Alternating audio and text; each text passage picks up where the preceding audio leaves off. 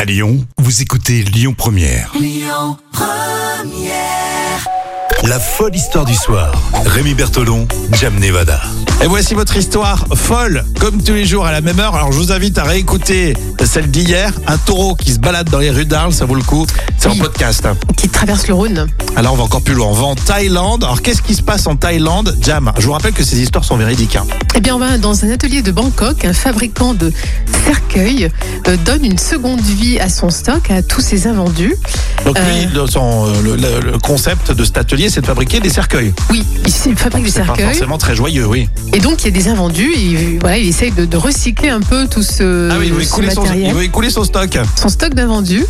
ouais, c'est pas. Ouais, pourtant, en ce moment, avec le Covid, on pourrait croire. Bon, bref. Bah, en fait, visiblement, il a des invendus et euh, voilà, et il les recycle. Et tu Alors, sais en qu'est-ce qu'il quoi qu'est-ce qu'il en fait de ces, euh, ces cercueils euh, invendus Eh ben, il en fait des planches de skateboard.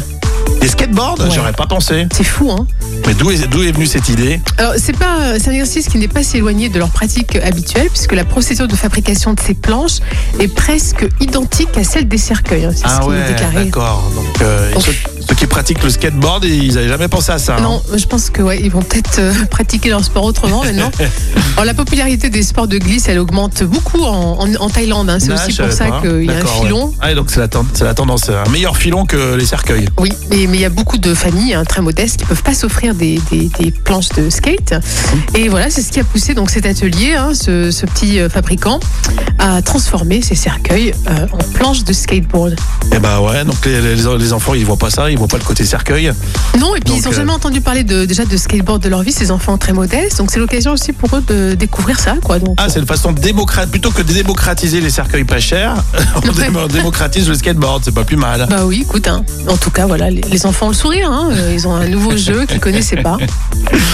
Euh, Il y en a qui aiment bien aller sur le territoire, c'est un peu de l'humour euh, noir. Oui, il Il y en a faut. d'autres, ouais, il y en a d'autres, ça, ça fait flipper. Il y en a Ah qui oui. aiment pas, ouais, ça dépend. ouais.